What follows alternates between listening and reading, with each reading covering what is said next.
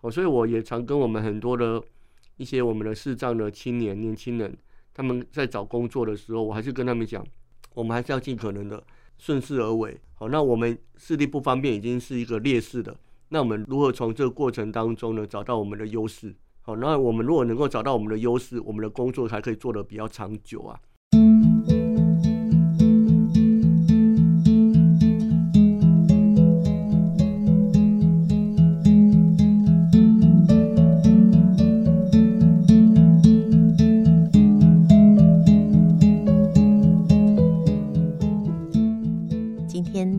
忙里偷闲节目中呢，邀请到了我们台湾第一位。盲人书记以及第一位盲人社工师，目前担任中华民国视障者家长协会的秘书长兼社工师蓝介洲。Hello，介洲，你好。哎，宜家还有各位听众朋友，大家好。介洲又要来搞笑了哈。上次介洲跟我们谈谈自己的视力状况，而且呢，也跟我们说你考上了公务人员的书记，但后来。你又考上了社工师，所以你就放弃了公务人员，其实是说服了你的爸爸妈妈。爸爸妈妈因为你看不见，我觉得他们心里是蛮多的忧虑。他们觉得可能如果是公务人员，就是个铁饭碗嘛，做到退休。公务人员的话，他还有退休之后每个月的退休俸。那时候其他劳工的身份是没有的，对不对？在当年，对。但是你放弃了，你为什么会坚持社工师这份工作，而且一坚持就到现在二十五年呢？因为啊，我后来在考试院担任书记的时候呢，因为他工作比较单纯啊、单调啊，我很希望说有机会还是可以学以致用。因为我是想问，我是学社工，然后也考上社工师了，我想要服务的对象也是跟我一样是身心障碍的朋友。嗯，好，所以有这种种的因素，我后来还是决定去从事社工，因为我常跟我自己说一句话，就是说我们工作是到底要做自己喜欢的，还是要做自己觉得稳定的？然后如果你做一个稳定的工作，可是可是又不是喜欢的，好，那我们到底要做什么？好，我们假设我们从二十五岁开始工作，我们有可能会做到六十五岁，将近有四十年。那这四十年刚好是我们人生最精华的年代，那这四十年当然要用在自己最喜欢的事情上面呢、啊。如果我做不喜欢的工作，那也许虽然是稳定，搞不好我做不到几年我就我就撑不下去了，也都有可能啊。厌倦了，对，有可能会倦怠。嗯，对，哦，所以呃，我也因为这些考虑之后呢，我就决定毅然决然呐、啊，就是把这个工作辞掉，然后。转投身于社工的工作上面。嗯，你是我们台湾第一位视障社工师。嗯，我相信你会碰到的困难比别人多很多，嗯、对，对不对？所以回想一下，当年第一次担任社工师这样的一个工作任务的时候，嗯，你接到的是什么样的一份工作？我那时候呢，我想说，在这个过程当中，我先分享一个案例，然后一个故事，哈，写在书里吗？这书里面没有写，嘿，太好了，哎，这个书里面没有写。当我呃，我记得我那时候有要针对视障朋友办一个职训班，在伊甸基金会，那时候我有在伊甸基金会有待过，然后我们是要办电话客服行政类的职训班，呃，有一个学员，哦，我跟他联络。鼓励他要不要来参加我们的职训呢？嗯，好，那我也顺便跟他说我要做家访和家庭访视啊。好，那我在做家访的时候，我也鼓励他可以一起出来呀、啊。他说他视力不方便，出门不方便，所以他觉得对参加职训他兴趣没那么大。嗯，我后来就跟他说，我也是市长，我还是全盲，我也都可以到处乱跑。他就不肯相信了、啊，说：“哎、嗯，你眼睛看不到，你怎么可能？怎么可能？怎么可能？怎么样啊？”所以那时候在电话里面，嗯、对，都在电话里面，还没见到面，还没见到面。嗯、好，那我就跟他说：“好，那你告诉我你家在哪里？好，那我下个礼拜我早上去找你，好不好？”嗯，他说：“好。”他还跟我打赌哦，他说：“你如果能够来到我家。”我就去参加你的职训班，哇，夸下海口喽！对，夸下海口。好，我要跟他说好，你讲的哦，我有录音哦。嗯、好，后来呢，呃，那一天早上，好，我就一一约定就到他家。那各位听众一定会很好奇，你怎么去？对，我怎么去 哈？我想真的很感谢我们社会的进步，有很多的资源啊。那时候已经有所谓的富康巴士啊，嗯，好，所以我就是坐富康巴士，直接到他家门口，然后我请那个司机帮我按电铃，嗯，按电铃的时候，我就跟那个某某某说，哎，我是谁谁谁，好，我现在已经在你们家楼下了，好，他真的不敢相信啊，对，他说啊，你真的还来了，哇，你真的还跑来了，哦，你眼睛看不到，你怎么跑来？哦，那我就跟他讲这些过程啊，然后其实呢，哈，视障朋友真的不要害怕出门，因为有太多太多的资源都在协助我们。嗯，对，那也从这个故事里面呢，我就把他带出来啊。他就真的去了，嗯、去参加职训，参加职训，因为他已经跟我打赌了嘛。嗯，对。那我其实我觉得也很感谢老天让我做社工的工作，因为啊，我本身就是一个视障朋友。那其实我在面对我的服务对象跟我一样都是视障或身障的时候呢，我们的专业关系，我们社工又讲的叫专业关系啊，我们关系的建立呢会比较快，因为我们有共同的经验。然后我们有共同的一个处境，然后我也更能够去同理他们所想的，我的服务对象他们所遇到的困难。嗯，我觉得我反而在社工里面这个服务里面我是优势的，而不是劣势的。呃，这边也稍微跟各位听众也补充啊。呃，我记得我在读研究所的时候呢，我同学他是做青少年的服务，好做一些像一些行为偏差的青少年的一个领域的服务。那他觉得我的个性很适合做青少年，喜欢跟人家聊天啊，哈，说笑话啦等等，然后有一定的亲和力啊，所以他觉得我很适合去做青少年的服务。本来有意愿，可是我后来想了一下，我觉得有一句话影响我蛮深的，就是我们应该要尽可能是在哦顺势而为。好，不要逆势操作了。嗯，今天如果我做青少年的服务，我到底有没有优势？嗯，我就想很久了。嗯，我觉得我在青少年服务，我完全没有优势，甚至会完全有很多的劣势啊。例如呢，我们很多的青少年，特别要做的是行为偏差的青少年。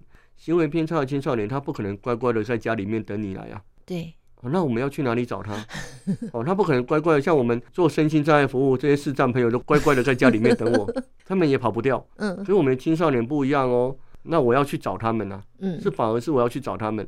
那你说他不会再乖乖的在家里面，那他会乖乖的在学校吗？也不会。不会。哦，那很多可能是在宫庙啊，我们讲的这个八加九啦，哈，宫庙。那我哪知道宫庙在哪里？嗯，那我去了宫庙之后，谁是？谁是青少年，谁是庙公，我也搞不太清楚。哦，所以我后来想一想，嗯，我就觉得这个可能对我来讲，那个挑战性太高了。嗯，哦，我后来就委婉的拒绝了。嗯，我就说，我说我还没有准备好。嗯，哦，也是真的，我觉得我没有办法。哦，所以我也常跟我们很多的一些我们的视障的青年年轻人，他们在找工作的时候，我还是跟他们讲，我们还是要尽可能的顺势而为。好，那我们视力不方便已经是一个劣势的。那我们如何从这个过程当中呢，找到我们的优势？好，那我们如果能够找到我们的优势，我们的工作才可以做得比较长久啊。是，对，好，所以像我做呃这个身障视障的领域呢，这就是我的优势。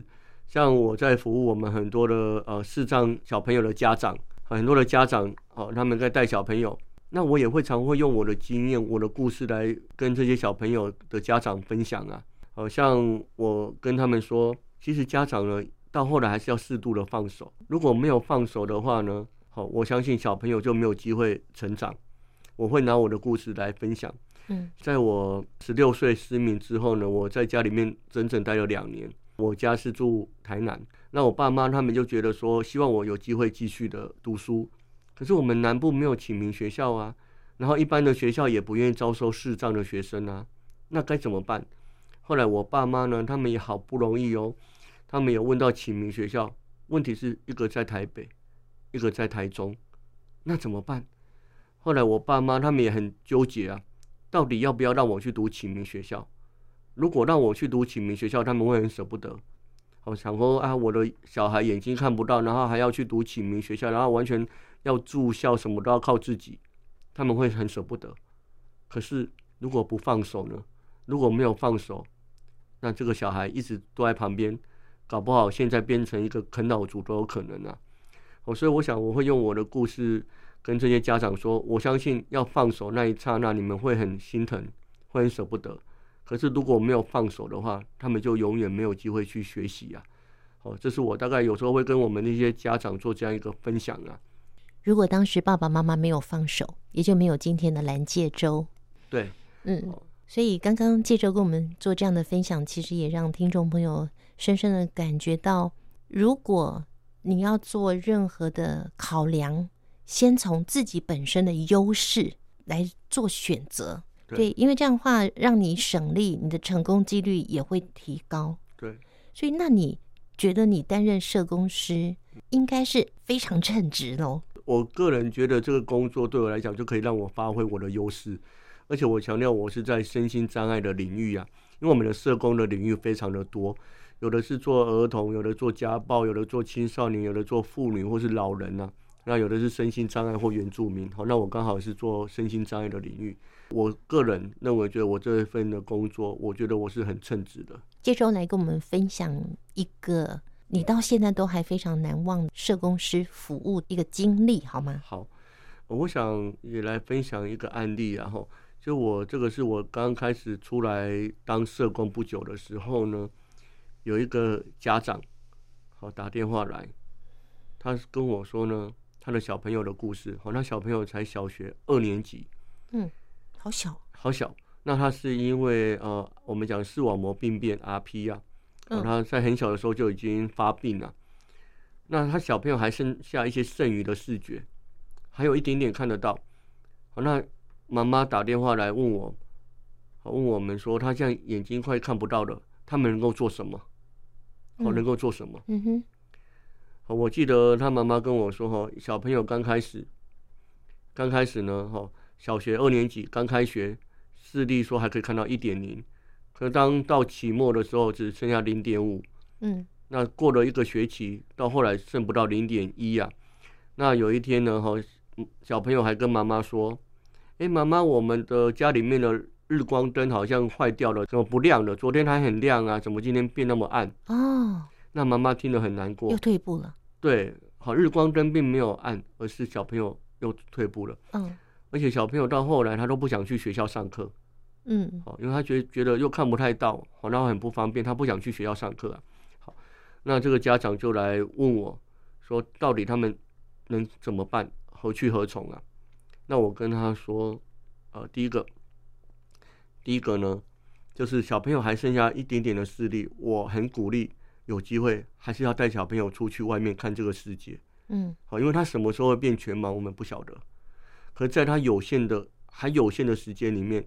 能够看多多看这个世界，就是多一次啊。嗯，好，然后第二个呢，哈，我会觉得，因为小朋友已经不想要再去学校上课，那我那时候我就说，那你们要不要试着来转学到有比较有视障资源服务的学校啊？嗯，好，因为我那时候国小有几个，台北有几个学校是我们叫做视障的重点学校，他们有所谓的视障的资源班呐、啊。嗯，所以他们有一些特教的老师，然后。班上学校呢，又有一些视障的同学，我也会把我的经验说，我那时候读启明学校的过程，嗯，本来很绝望、很失望，到后来认识了其他的视障朋友之后，让我呃重新定位好视障者，那我用我的经验去分享，所以我那时候也鼓励这个妈妈好跟这个小朋友好，要不要去参观一下那个视障的重点学校？好，它是一个普通的学校，可是它会有很多的视。视障的资源，包括也有盲用电脑啊，老师也会点字教学啊，点字啊。学校的任课老师也有教过视障生的经验啊，等等。后来他们转学到那个学校去，那小朋友就很开心呐。嗯，好，小朋友就很开心，因为他被接纳、被了解。哦，他也不排斥拿手杖哦，这小朋友很可爱，他也愿意拿手杖，那也开始学点字。好，所以我想这个案例呢，觉得我让我我在每次生命教育里面，我都会提到，我也跟我们很多小朋友说啊，就说。其实呢，哈，保护眼睛真的很重要，好，保护眼睛哈。然后，另外呢，在路上呢，有遇到视障朋友的时候，要记得哦，可以协助视障朋友，嗯，好，有保眼护盲的重要啊。对，是。介周，你从担任社工师的第一天到现在，你帮助过多少个案？有算过吗？呃，我没有仔细的算过了哈。那因为我觉得，呃，帮助视障朋友或是帮助我的服务对象，我都觉得都是。几乎哦，几乎经常会有的哈，就是有时候，呃，有些呃，有些呃，像我之前也会带一些成长团体，针对中途失明的成长团体呀、啊。那有些会主动打电话来寻求我的一些协助啊。嗯，哦，那甚至哈，我还有一次哦，我还跑到金门，嗯，哦，跑到金门是金门的那边的社工跟我说，他们有一个视障朋友，因为他们没有服务过视障朋友的经验呐，嗯，他不晓得要怎么服务，嗯，啊，他问我可不可以去金门，好去跟这个视障朋友聊一聊，我当然很愿意啊，嗯，好，因为我既然老天爷让我做社工，我相信老天爷给我一个使命啊，好，所以我那时候也啊。风尘仆仆跑到金门去，好，那跟这个视障朋友接触，跟他开导他了，算是开导，也算是鼓励他了。嗯，我还记得蛮印象蛮深刻的。那个我去的时候啊，那个视障朋友，我去他家，社工他们的社工带我去他们家，我跟那个视障朋跟那个视障朋友说我是。是，我也是视障朋友，他一定不相信。他不相信，哦，你眼睛看不到，你怎么来？嗯，你怎么坐飞机？你怎么样？嗯、哇，他问我很多很多的问题啊。嗯，对他不肯相信，也不敢相信，哦，也不愿意相信。所以你是一个人去？对，我那时候是一个人，没有人陪你。对，我就一个人。那这这也就是真的，我也跟他解释，就是其实社会有很多的支持，很多的服务啊。嗯，那时候就已经有所谓的引导服务。嗯，我那时候就是坐坐呃，在台北，我就坐富康巴士。坐到松山机场，然后机场那个引导的那个富康巴士的司机就把我交给那个机场机场的那个对那个地那个那个不好意思保全还是警察啦，嗯，那我就跟他说我要去呃去某某航空的柜台，他就带我过去。要 check in，对 check in，然后那边就会完全的就协助啊，嗯，就带我带我呃进去做行李检查，好托运什么有的没有的，好到带我上飞机。然后我到金门那边下飞机，他那边就有人接我。嗯，那接我，嗯、呃，带我出来之后，那个金门的社工就在那边等我了。嗯，好，所以我把我的历程分享给他听啊，好，让他还了解哦，原来有这么多服务哦。然后我记得我那时候还问他一个问题，哈，因为我那时候我我已经有特别准备一个一样小礼物要送给他。嗯，我问他说，你要怎么知道现在几点钟？嗯，他说他第一个他听广播。嗯。我说广播整点的时候就会讲，对，他说他只听中原标准时间，对，哦，有整点，他说他只知道这个整点，好，然后那如果你要更更知道要几点几分呢？嗯，他说他只好问问问问，嘿，他跟他说他跟他妈妈一起住啊，嗯，好，他这个个案已经四十几了哦，好，他妈妈七十几岁了哦，好，他就问他的妈妈啦，我问他妈妈，他说如果再没有人问，他只好打电话一一七啊。哦，一一七会说现在时刻几点？对对，对没错。好，我说哇，那你这样很麻烦呢，我就准备一个有声的手表啊，我就弄给他听。嗯，现在时刻哦几点几分？嗯，他就很惊讶，怎么会有这个东西？哦，怎么那么好用？啊，这个会不会很贵？我说哈，这个东西不会很贵。那我今天来很高兴认识你，我想把这个当做一个礼物送给你。嗯，你好有心哦。对，我就想说，因为这是一个很容易。跟我的服务对象打好关系的一个方式，嗯，然后我也让他知道说这个是对他是有帮助的，嗯，然后借由这个方式，我鼓励他说，其实我们现在视障朋友可以做的事情非常非常的多，而且，呃，每个县市政府也都有视障的生活重建，都可以对我们有很多很多的帮助，好，所以我还是用这样的方式去鼓励他，对。那所以生活重建在金门应该是没有吧？那时候。哎、欸，其实后来也都有了哦，也都有。那因为那个社工就是刚好是金门县的生活重建的社工。OK OK。对。那所以这位朋友他是中途失明哦。对，中途失明的。中途失明者是不是特别特别难呐、啊嗯？就特别难跨出来。如果是一出生、嗯、或者从小就失明的、嗯，就比较容易接受这个状况嘛。嗯，呃，我觉得呃。对，没有错。如果如果是后天失明的话，因为可能会比较难的，因为他可能有看过这个世界。好，例如就像以我为例好了，我那时候呃都一直以为看不到的人是不可能过马路的。嗯，因为我觉得马路如虎口啊，车子那么多，太危险，太危险，太危险了。这是我以前看得到的一个经验告诉我的。嗯，可当我看不到的时候呢，当我要我还记得我要第一次过马路，我真的很害怕。那时候我在读大学的时候要过那个民生东路的大马路，我很害怕。好，可是因为怕呃，如果不过马路会迟到啊。嗯。哦，学要上课的，会迟到。我也是替你捏把冷汗。对，我也硬着头皮哦，这样过马路啊。那我就觉得老天爷都会随时安排很多的小天使。嗯，当我们那时候我还记得我第一次走马过马路，走一走，我开始以为说，因为它没有有声的红绿灯啊，我以为哦听车流声，以为可以过了。我那时候跨出去第二步，就有人从背后把我拉回来。嗯、他说：“现在还是红灯，不能过马路。你是要过马路吗？那我带你过去。嗯”嗯，哦，类似这样。那有时候到现在也是一样哦。我过马路如果走歪掉，旁边人就把我修正，帮我校正回归啊，哈，帮我修正。哦，所以我觉得其实过马路没有我想象那么困难的啊。嗯。哦，所以我常觉得说，我们视障者的生活啊，就有点像关关难过 关关过。然后也有点像所谓的呃，我们国父说的啊，呃，知难行易啊，你会觉得很困难，可是当你做的时候，却没有想象那么困难呢、啊。嗯，对。所以今天访问最后，我想要请介周来分享，因为你是中途失明，虽然因为进入了台中启明学校，接触了其他的视障朋友，你觉得视障者，也可以做很多事情，所以就打开你的心扉。嗯，可是这是不是基本上对于你父母对你的教导，以及你从小你的性格，也是比较乐观阳光有关呢？呃，我觉得我比较对，我觉得可能也是会比较开朗一点啊。嗯，哦，那当然难过的事情还是会难过，可是难过的时间不会那么长。所以爸爸妈妈在你失明之后，嗯，他又是用什么样的态度来引导你？可以去跨越你那个视障的困难呢？好，因为那时候我在家里面看不到，都在家里面。那我爸妈他们就一直希望我有机会可以重新读书啊，继续读书，所以他们到处都去打听哪里可以收视障的学生啊。好，那我相信他们也吃了很多的闭门羹。那我觉得我也受到他们蛮大的影响，在我们的生命当中，我们哦我自己也会遇到蛮多的困难，遇到蛮多的挫折，那也会难过。也会悲伤，可是我也会想尽可能想一些方法来解决、来突破，而不是两手一摊，我就不管了。啊，我记得哈，我那时候在做社工的时候，我们社工也要写个案记录啊，要写什么有的没有的，好，那也要做一些文书的处理。那我觉得我看不到，我也不能说啊，我眼睛看不到，我就没办法做这些事情。所以我在那个时候自己花钱请工读生当做我的小助理。好，我就跟他说啊，我这个文书啊，这个东西你帮我订起来，或是怎么样，或是你帮我做确认，或是帮我做排版校对。